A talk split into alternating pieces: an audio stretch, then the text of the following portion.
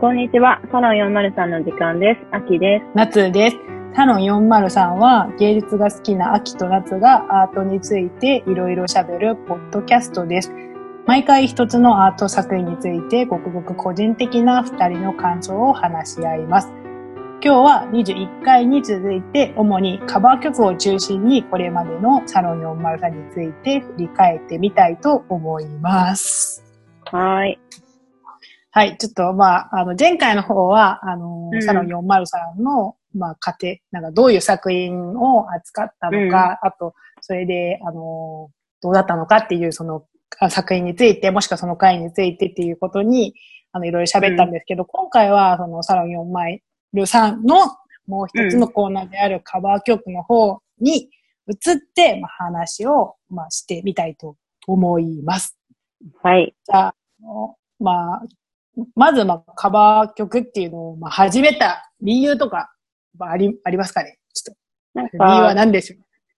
えっと、そもそも我々で、あの、ポッドキャストやろうってことは決めてて、で、1回目、あの、ブエノブエノスアイレス、映画のブエノスアイレスについて話そうねっていうのが決まってて、で、その中で、はい。ハッピートゥゲザーっていう曲が、うん最後エンディングで流れるんだけど、それはナツさんがすごい好きだって言ってて、なんか、そうです、そうです。はい。なんか、どっちが言い出したかわかんないけど、なんかノリで、それ歌いましょう、みたいな、なってるんですけどうんうんうん、その時はまだちゃんと録音しようとかも思ってなくて、全然、なんか街とか、河原とかで歌ったの録音しようみたいな、言ってたんですけど、なんかまあ、どどうせなら、ちゃんと録音したいなって思ってきて、じゃあ私録音しますわって、松さんに言って、カバー、その時にカバーしたのが、もうきっかけでずっと、毎回毎回定番でカバーしていくっていう流れになりましそうですね。なんかまあ、せっかく、なんかミュージシャンの人と一緒にやるから、これはちょっと使うべきだなっていう。た。まあ、自分で言って自分で首を絞めるみたいな。もう、このチャンスを逃しちゃいけないなって思って、アキさんの方が、ちょっとカバーしてみたいですとか言った時に、もうこれだなって思って。まさかこんな、毎日大変だなって思って。そう、結構多分大変だと思うんですけど、いつも思いながらも、やっぱりちょっとね、ちょっとまあ、やめさせることにはいかないっていうことで あるってことなんですけど、まあ一応この、まあカバーはアレンジとかは全部アキさんの方がやってくれるんですけれども、まあうん。曲選びは、まあ基本的には私が夏の方からやって、まあそれでまあたまにちょっと浮かばない時とかは、あの、まあ、アキさんに相談して何にするかっていうことになるんですけど、まあ、それで基本的には、まあ、ポップ、J-POP と、まあ、海外のポップって二つの、その、洋楽と、あのーなんていうの ?J-POP でなんていうの邦楽？邦楽？あ、邦楽、邦楽。うん。の、そう、二つのあれに分けてやって、バランスよく、あの、選びたいなって思ったんですけれども、そうなんだ。そう、統計の結果、すごくいい。もう、J-POP の邦楽の方が11曲、素晴21らしい曲の中で。うんで、その洋楽の方が、あの、10曲になっていて、もう、うん。すごいもう私の狙った通りになってるっていう。さあ、毎回本当に違う雰囲気の曲を選んでくるよね。それで、でもなんかす、バラエティ豊か。なんか私の、なんていうか、でも私主に本当は韓国の歌しかき聞かないので、すごいね、うん。J-POP とかあんま知らないんですよね。そうだから、だから古いやつになってしまうっていう、すごいちょっと残念なところがあるんですけれども、これのためにたまにあの、邦楽を、あはいじゃあいい聞いてみたり、そうで、機会としてはすごく、あの、いい機会だと思います。で、ちょっとここからは、ちょっと、主にやっぱその、カバー曲をやってくれる、まあ、アキさんへの質問になるんですけれども、うん。あの、普段、あの、作業は、まあ、どのようにしますか？カバー曲私が選んで、そうね。ちょっとまあ、送るだけなんですけど、はい。なんかまあ大体、なんとなく聞いたことはあるような曲が多いんだけど、まあたまにはいはい。全然聞いたことない曲とかだったりしたら、まあ一生懸命曲聴いて覚えて、うん。で、で、結構男性の曲だとキーが低すぎて歌いづらかったりするから、自分に合ったキーをなんとなく探して、で、パソコンの中にロジックっていう D DTM うんうんがあるんですけど、それ使って録音してますね。で、そうですね、まあ、はい。今までの曲聞くとわかるんですけど、結構アコギで一本で弾くうんうんうんき語りすることがね、多いですね。簡単なんで。まあ、それもありますし、あの、普通の、うん、まあ、元々のアキさんの音楽性もそっち系なんですよね、弾きが。まあ、そっち系って言えないんですけど、それが、うん、それも多いってことだから、うん、結構その、まあ、アキさん流のなんかアレンジになってるのかなっていうふうに私は勝手に思うんですけれども、ね、なんか、私はその、あんまりちゃんと勉強してきてないので、なんだろう、その、完コピーをあまり目指したことがないんですね。なんだろう。はいはい。その、その人通りにちゃんと歌おうとかないから、結構多分歌い方とか全然違ったりとかするのはあるんで、それで勝手になんかアレンジになっちゃってることはあるかもしれないですね。そう、そうですね。そしたらまあ、うん、アレンジの方向とかはやっぱり、まあ決めてたりするわけではなくて、まあ、その、どうですかね。き聞いた、その、フィフィーリングで。そうなんかもう、がっつり、もう変えてやろうと思う時もあるけど、普通にアコギで弾いちゃえば、アコギカバーってなるから、アコギそれでいいやと思うのもあるけど、一回なんかそのアリシア・キーズの If I そうです、そうです、そうです。はい。エンガッチュ？エンガッチュか。はい、それがむずすぎて、マジで。そうですね。ピアノ、ピアノ弾けないし、しかも、アリシア・キーズ上手すぎるから、これはどうしたもんかって思って、頑張って歌ったんだけど、なかなかうまくいかなくて、で、そこに、なんとか、いい感じに聞こえないかなと思って、ちょっと、谷川俊太郎の詩を登録してみたりとか、そういうセコンテとかを使ってなんとか乗り越えてる。いや、でもすごくた楽しいですね。その音楽をやっぱ持って遊ぶような、うん、こういうことなんだっていうふうに私はすごい、感心するというか、感激してるんですけど、隣で。なんか、もし、なんか、もしじゃないんですけど、なんか、このこの中21曲の中で、やっぱ、今も話が出たからってことなんですけど、最もなんか録音しづらかった、アレンジしづらかった、歌いづらかった曲ってどれなんですかね？まあ、し、そうね。もう、東京ゲゲゲイのエゴイストは本当に。もう、おけを作るのも、難くて、なんか、なんかもう本当に私が普段やってないような音楽なんですよ、エゴイストの曲は。ダンスな感じで。そうです、そうです。だから、すごい打ち込みで音作ってる原曲だから、まあ頑張ってなんとか聞き取って、まあすごいチープだけど、なりになんとかオケを作り、その後もう歌が、なんかラップというかなんというかみたいな、セリフみたいな歌なんですよ。サビ以外が。そうですね。そうですね。うざいんだよとかも。うざいんだけどみたいな。すごい。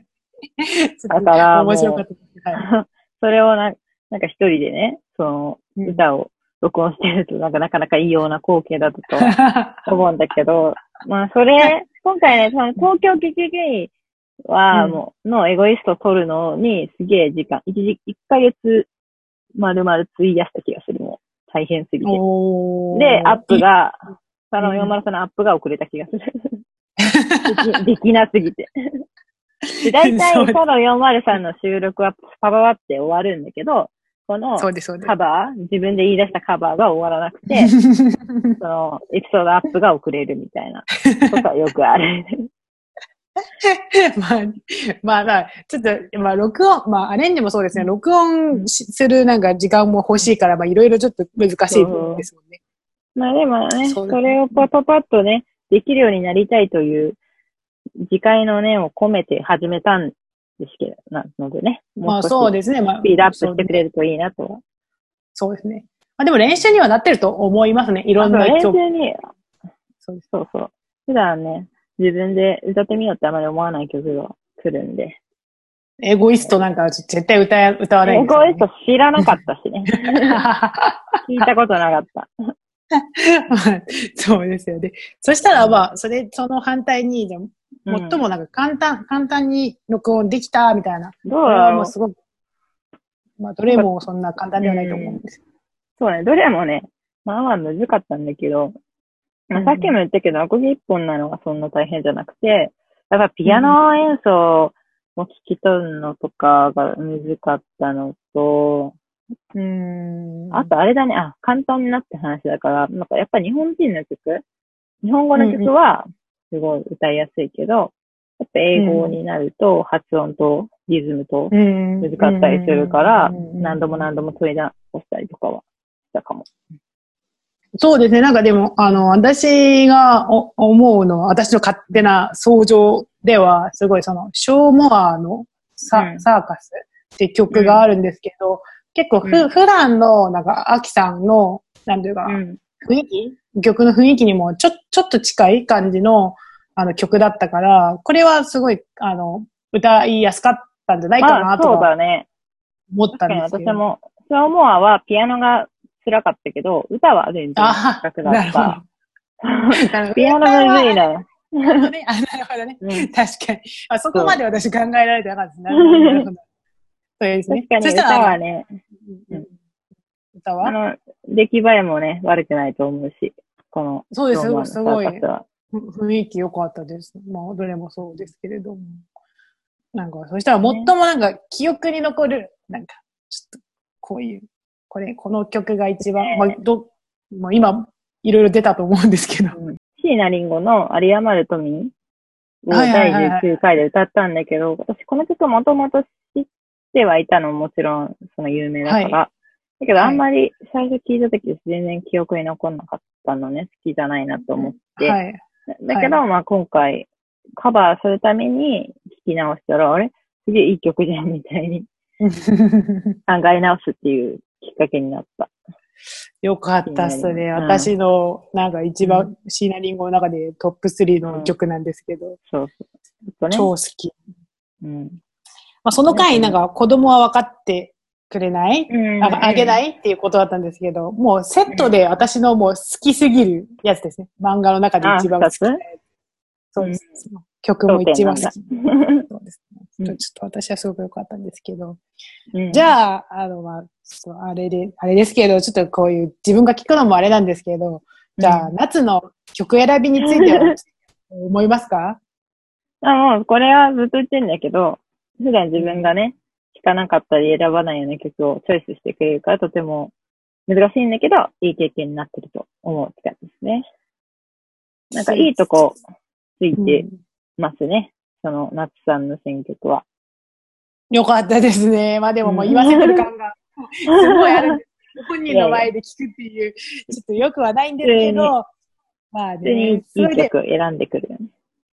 それでね、もうす、まあ私の、まあ側からちょっと言うと、やっぱりなんか自分が好きな曲もあるんですけど、その、今、あの、あ一回一回のその回その回の、やっぱ、扱った作品と、なんとかつなげるようなやつをやっぱ選ばなきゃいけないっていう、ちょっとうんプレッシャーがあるので、うん。ちょっとやっぱ難しい時があるんですね。好きな曲だけ全部あの、あお願いすればいいってことだったらすごい簡単ですけど、結構ちょっとつなげたいっていう気持ちがあったから、まあいろいろあるんですけど、まあだからその中でやっぱ東京劇劇のエコイストそういうのを、すごい、それを歌ってほしいっていうことももちろんあるんですけど、やっぱり、まあちょっと、あの、コンビニ人間と一番、ちょっと、なんか私が知ってる曲の中では近いかなとか思って、うんやっぱお願いせざるを得ないっていうこともやっぱああるんですね。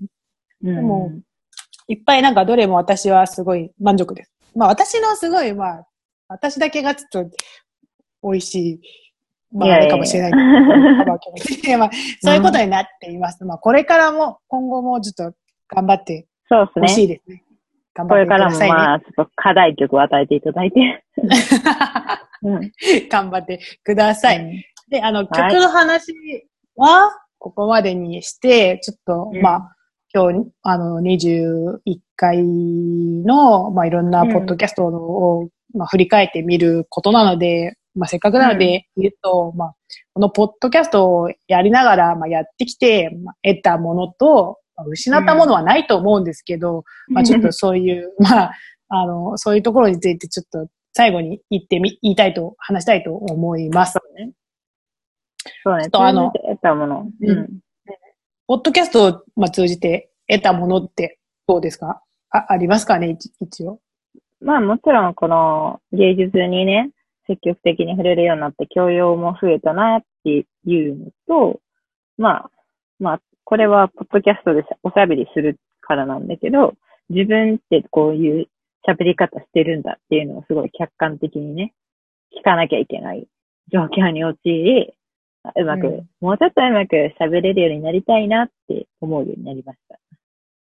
これをすごいですね。もうすんごい、もうなんか、すんごいもう芸術をやることって、もうなんか、あの、や、やることからもう得なきゃいけないことも、その通りにもう正解、もう正論、正論にな褒ってますねめられた。褒められてる。うん。なんかそうですもんね。なんか自分、その、その、まあ、作品、いろんな作品、全部そうなんですけど、そういう作品を見て、ただ楽しむことも大事ですけど、まあ、そこから自分はどういう人なのか、そうそうそう自分のことに、についても考えなきゃいけない。考えることが一番、やっぱりその芸術を、あの、たっぷり楽しむこと、あたうんたっぷりなんかその、なんていうかな、味わうことになると思うんですけど、まあ正論を言ってくださったのでもすごいですね。私言うことがないですね。いえいえ、言ってくださ 言いい。残りがないです。だ けど私はもうう22回の方で言ったんですけど、まずは、やっぱりこの、まあ、アキさんとの、まあ、思い出作りの方が、うん私の方はすごく、なんか、得たものとして一番やっぱ大きいやつかなっていうふうに思います。でそれとともにやっぱりその芸術を楽しむやっぱ習慣っていうのをうん身につけるようになったってことがやっぱりういいん。ことかな。美美術館もそうですし、なんかいろんなところ行ってみるとか、そういうのを楽しむっていうのを、まうんあ、知ってはいたんですけど、やっぱり、あのーまあ、日常が忙しいと、まあ、できない時も多いんですけど、それがちょっと身につけられたってことはいいこと、得たことかなっていうふうにうん思います。なんか確かに、なんかこの、ポッドキャストがあるから、この展示会以降、お金払おうっていう、その動機づけになってるからすごいいいな。なんか、その、私はそんなに裕福じゃないから、やっぱり、うんうんその芸術にお金を出すっていうことが、ちょっと渋られる時もあるけど、そこを、うんうんの後押ししてくれる、そうですいね。いいい機会だなとは思いや自分もちょっとそういうところはやっぱり、やっぱり、うん芸術を楽しむってことは、やっぱり、どうしてもなんか食費とか日常のそのお金の一番下の方に優先順位う。そうがそうそう。下の方に行ってしまうんですけど、やっぱりこういうところにもお金を使うべきなんだっていうのを、ちょっとなんかね、まあ悟ったっていうか、まあそういうところはありますね。豊かな生活を送るためには必要だなと。そうですそう、ねそうです。うん。そしたら、まあ、まあ、ポッドキャストをまあ通じて失ったものっていうのはちょっと言い過ぎかもしれないんですけど、まあ、現実的になんか難しかったところとかはあるんですかね？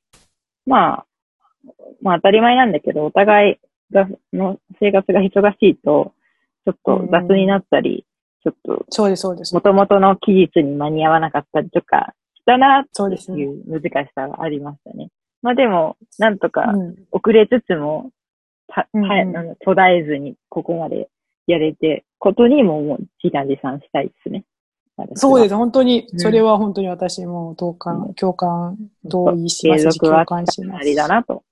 そうです、そうです。うん。で、もう私も結構なんか現実的にやっぱり、あのーまあ、2年ぐらいやったと思うんですけれども、これを、やっぱ、うんどれほどここに時間を使うかってことは、やっぱり、うんちょっと、なんか、あのー考えるこ、ちょっと悩んだりするときがやっぱりありますし、あと、うん。まあ、それ、それはまあそんななんか大きくないんですけど、私は。難しいとは思わないんですけど、だってもう普通になんかもう、無駄に使う時間が多すぎるのから、ここに使う時間が 有益だなっていうふうには思うんですけれども、うんまあ、それよりは、なんていうかな、これ、あの、この、ポッドキャストを、もうちょっとなんか売れるようにした方がいいかな、もしくは人気みたいなのも、やっぱ考えなきゃいけないのかな、とかっていうのを、やっぱりちょっと思ったりしますよね。なんかこの。普通に二人だけの思い出作りに、うんあの、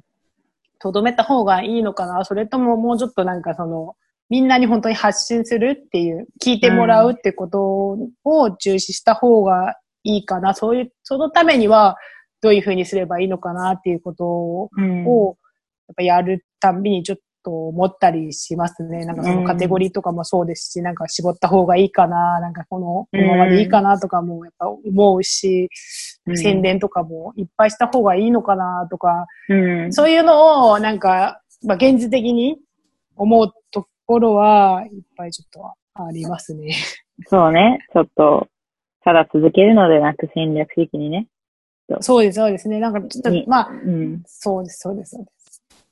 ね。楽しい、人気なコンテンツにはしていけるようにはしたいね、もちろん。そうですね。まあ、それがなんかその、私たちのポッドキャストをやり始めた一番重要なきっかけでもあるので、うんなんかそれをなんか、あの、壊したくないんですよね、だから。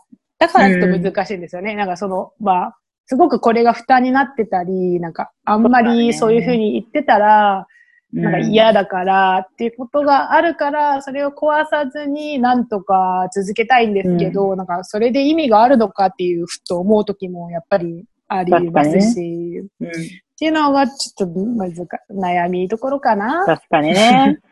ただ楽しくヘラヘラやってて、人気が出りゃ、それはいいけどってことだよね。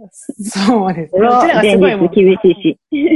厳しい。もう有名人だったらいいんですけど、それがないから、そうちょっとそうそうでね、別に顔も出したくないから、そうこの、コンテンツだけでいかなきゃいけないからね。そうですね。えるとこだよね。うんもうちでもまあ、ちょっとこれからそれについてはもうちょっと考えていきたいところはあるんですけど、そしたらまあ、これからのもう話がここにもう来て、来た、来たので、あこれからのなんか計画とかを、抱負っていうかなっていう、抱負、ちょっとなんかね、うん。最近のなんか、その、履歴書を送るときにあ求められるやつなんですけど、抱負、うん。どういうふうに、なんかありますか？そうだね。なんか、やっぱり私た、私と、あの、ナッツさんの、二人の、その、アイデンティティが思っての会話が、うん。私は面白いと思ってるんですよ。うんだろう。うんうんうん。私たちの会話って、そこそこ面白いんじゃないかなって思うんだけど、それが、我々だけじゃなくて、外にむ、外の人が聞いても面白いって思えなきゃいけないのかなって思うので、その、ううん。ん。だから、もっと面白い会話したいなって感じですね。金のところでどうですかね？金？あ、あ学、校？入ってないですか？あ、よかった、よかった。え、金な、えてる、聞こえて金。る。聞こえてる。5時に、5時になる金。そっか。5時に収あ、まあまあ、まあ、入れる、まあうんいいと、いいかもしれないですね。でもげ、あの、ライブ感を入れたからいいかもしれないだいぶ感出てるわ。そうですね。うん。その、私はなんか、個人的に抱負ではね、これからの計画では、まあ、抱負までは言えないんですけど、なんか、ここの21回、23回、22、うん23振り返りまで、あの、全部で23回を、まあ、シーズンうん1にして、うん、ちょっと終わらせて、まあ、シーズン2を、やっぱ新たに、ちょっと作りたいと思ってるんリニューアルですよリニューアルね。はい、まあ、はい。リニュー、そうですね。なんかそう、あ、あら、新たになんかやるっていう、まあ、続、続くなんだけど、続くものではあるけどってこと。まあ、うんっていちょっとね、なんか、秋さんにまだ言ってないことを、この録音で言うっていう、そう、何も聞いてな本番で言い。そんな抱負あったのみたい そう、打ち合わせなしで言うっていう。な。はい。まあ、そういうのをうん。シーズン2にしたいので、23回までアップした後に、もうちょっとリニューアルして、ちょっとシーズン2としてやっていきたいと思うので、本当にもうちょっとなんか方向性もちょっとはっきりしてたり、ちょっとなんかそういうのを考えてみたい。まあ、コロナで、まあいろいろ悪いことも多いんですけど、いいきっうんかけだなっていうふうに思うので、うんそういうふうにしたいと思いまあます。、ナッツさんは相変わらず忙しいけどね、コロナ関係なく。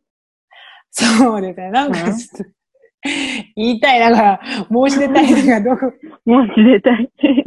なんか私がやることは変わらないし、締め切りも変わらないんですけど、なんか、世の中が止まってるから何もやってくれないっていうことは、図書館も行けないし、でも図書館行けないからと言って、投稿論文のさ修正を、あの、5月、あの、末までやってくれるのかじゃないんですよね。5月7日までも送らなきゃいけない関係ないんだそうですね。でも、書店、あの、本屋もう大きいやつは、はい、あの、あ、空いてないじゃないですか。そうなんだ。だから行けないし、うん。あと、まあ、ネットの、あのー本注文できるんで、時間がすごく長いんですよね。なんかよよくあわかんない届くまでね。うん。そうそうそう。で、まあ、今、一日一日がそう、私はすごい大事なんだけど、うん。うん送ってくれないっていうことで、すごい私はちょっと、ちょっとイライラしてるってことでなす。かなか、なかなか厳しい状況に置かれてるんですね。そう。ですけど、まあこれに、あの、まあ、ポッドキャストに、4サロン403については、まあ、ちゃんとうん。真剣に考えてるってことです。もうありがとうございます。じゃあ、この後、シーズン2について話し合いますか。そっちで、これ、録音が終わったら、うちらは。そこ終わったら話す。作戦会議 そう、話し合いをするってことですね。まあ、最後に、まあ、最後になるんですけど、じゃあ、21回の、あの、ポッドキャストを今まで、まあ、2年近くやってきた、あうんの、感想を、まあ、最後に聞かせてください。感想は、うーん、なんかもう今、今の話で語り尽くしちゃったから、もう本当に、なんかよくここまで続けたなっていうのが、まあ、一番の言葉で、まあ本当に、うんうん。夏さんが言ったように、まあ、ただ続けてても仕方がないから、まあどうクオリティを上げていくのかをシーズン2で考えていきたいなって思います。そうですね。夏さんはどうですか？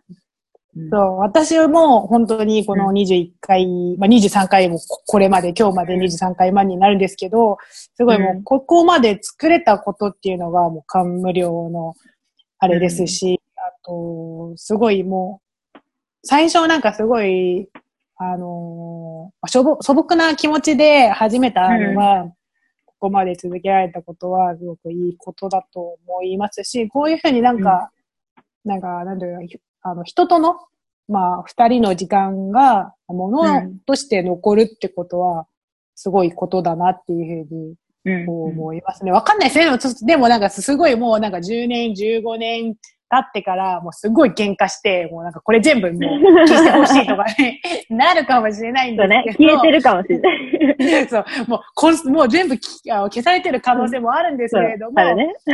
でそういうことがないよう、をないことを、まあ、ねらあの、祈りしながら、まあずっとなんかその、え永遠っていうかな、あの、ずっとあの、大事な、あの、大切な思い出として、まあ、残ればいいかなっていうふうにちょっと思います素晴らしいコメントありがとうございます。